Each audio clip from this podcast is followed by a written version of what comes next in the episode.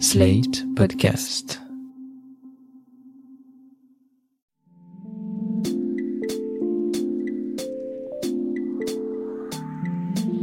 Salut et bienvenue dans sa tourne par rond, le podcast qui répond chaque semaine aux questions que vous vous posez. Quelles que soient vos interrogations dans votre rapport aux autres, au monde ou à vous-même, vous les partagez avec nous et Mardi Noir, psychologue et psychanalyste, va tenter d'y répondre. Bonjour Mardi Noir. Bonjour Christophe. Mardi Noir, aujourd'hui, nous avons la question d'une auditrice, Margot.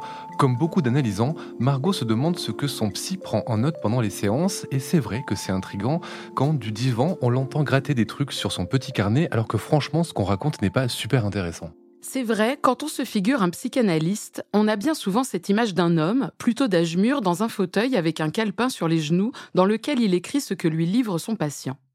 Ou en train de pioncer, mais ça c'est une autre histoire quoique ce sommeil léger propre aux psychanalystes n'empêche pas forcément d'entendre. Je connais un psy qui, malgré des assoupissements réguliers, se réveille toujours pour dire quelque chose de pertinent. Pour en revenir à la prise de notes, notons que Freud n'en prenait pas, du moins pendant les séances, et selon lui, ne pas écrire pendant l'écoute du patient fait partie de la technique psychanalytique. Mais pourtant, c'est plutôt utile tout de même des notes, ça permet au moins de se souvenir ce qui a été dit en séance. De manière générale, cela semble être un bon outil de mémorisation. On va sortir deux secondes du cadre d'une séance de psychothérapie et je vais prendre l'exemple de l'enseignement. Il est assez clair qu'on aura plus de facilité à retenir un cours en prenant des notes. Je ne suis pas experte en cognition, mais j'ai dans l'idée que la prise de notes est déjà un premier tri cognitif de l'information que l'on reçoit.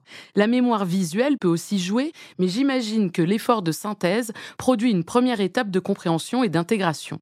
En clair, nous discriminons ce qui est entendu afin de retenir ce qui nous semble être le plus important. Rien ne flotte dans une prise de notes. C'est un acte de pure concentration dans lequel nous n'écoutons plus vraiment, nous sommes déjà dans la construction et dans l'organisation.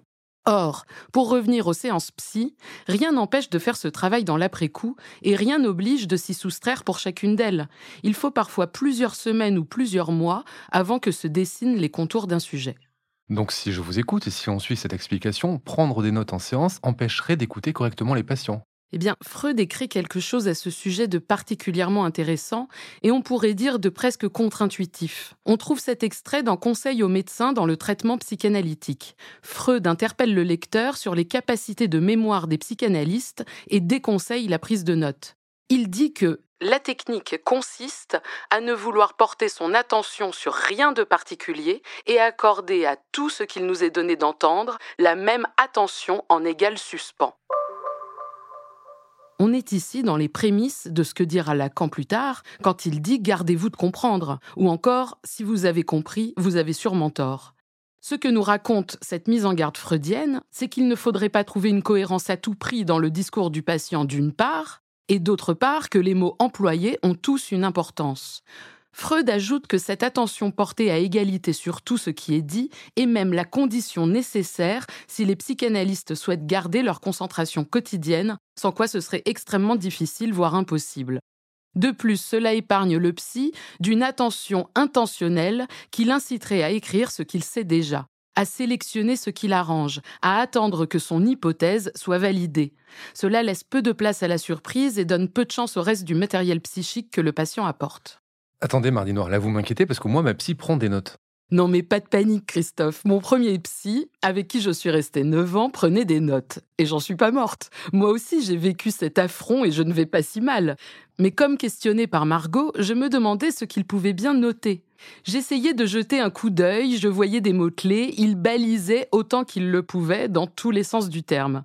Je vois les notes comme des balises, une manière de se protéger, une contenance, un savoir qui se sait déjà. J'insiste sur cette idée de savoir qui se sait déjà parce qu'il y a dans la prise de notes, ce que je disais avant, une forme d'organisation. C'est une première traduction du matériel psychique du patient et en plus un peu cachée ou au moins mystérieuse. On reproche à certains psys le fait qu'ils soient trop silencieux et sans doute parfois à raison. Moi, je doute que le pur silence soit intéressant avec tout le monde, même s'il reste adéquat dans bien des situations pour éviter de dire des conneries. Mais si vous doublez ce silence d'une prise de note, eh bien, le silence sonne faux. En fait, cette prise de note à tout craint m'interpelle, comme s'il y avait un besoin de maîtrise, comme si quelque chose allait s'échapper de la séance. Et je ne parle pas de celles et ceux qui ont besoin d'écrire deux ou trois mots de ci, de là. C'est amusant de revenir à Freud et de voir que c'est précisément en prenant des notes que l'essentiel va peut-être échapper à notre attention. Et un crayon? Oui. Alors note, alors note, alors note, alors note, alors note, alors note. Ma deuxième psy, elle, ne prenait pas de notes. Ça lui arrivait même de se faire les ongles, de fumer, de vapoter. Il y a même un jour où elle triait des Legos, allez savoir pourquoi. Eh bien, aussi étonnant que cela puisse paraître, je me sentais écoutée, ou plus précisément, je me sentais entendue. Parce que le premier m'écoutait, ça oui, c'est indéniable. Mais entendait-il l'éventail des possibles qui s'offraient à lui J'en suis moins sûre. Sa technique cherchait plus du côté de la réponse que de la question. La prise de notes est déjà une sorte de réponse, une résolution. Et c'est quelque chose que je conçois complètement en tant que jeune praticienne. Ça peut être très inconfortable de laisser les choses en suspens et de s'empêcher d'apporter des réponses. Ça m'arrive aussi. Mais qui cherche-t-on à rassurer ou à aider dans ces moments-là? Le patient ou soi-même? C'est pourquoi je suis plutôt de celles qui instinctivement ne prennent pas de notes au cours des séances. J'apprécie les rêveries quelques heures après quand les séances me reviennent en mémoire et que j'entends différemment ce qui m'a été dit que de nouveaux liens s'établissent et que j'ai hâte d'être à la séance d'après pour en savoir plus et renouveler cet état d'inconfort suprême à la frontière de la maîtrise et de la surprise. Je crois que c'est ainsi qu'un cas s'écrit, quand il ne contribue pas à l'inventaire des psychopathologies, quand le savoir ne s'y appose pas de tout son poids, mais que le cas contribue, lui, à enrichir ce savoir. Il ne s'agit plus alors ici de prise de notes, mais d'écriture. Nous en prenons bonne note. Merci Mardi Noir et à la semaine prochaine pour un nouvel épisode. Je rappelle à nos auditeurs et auditrices qui peuvent nous écrire, vous écrire à l'adresse mardi.noir.slate.fr pour vous poser leurs questions. Je leur rappelle aussi qu'on retrouve la chronique Ça tourne par à l'écrit chaque jeudi sur slate.fr et en podcast chaque mardi sur Slate Audio et sur toutes les plateformes de podcast. Ça tourne par est un podcast de Mardi Noir produit par Slate Podcast.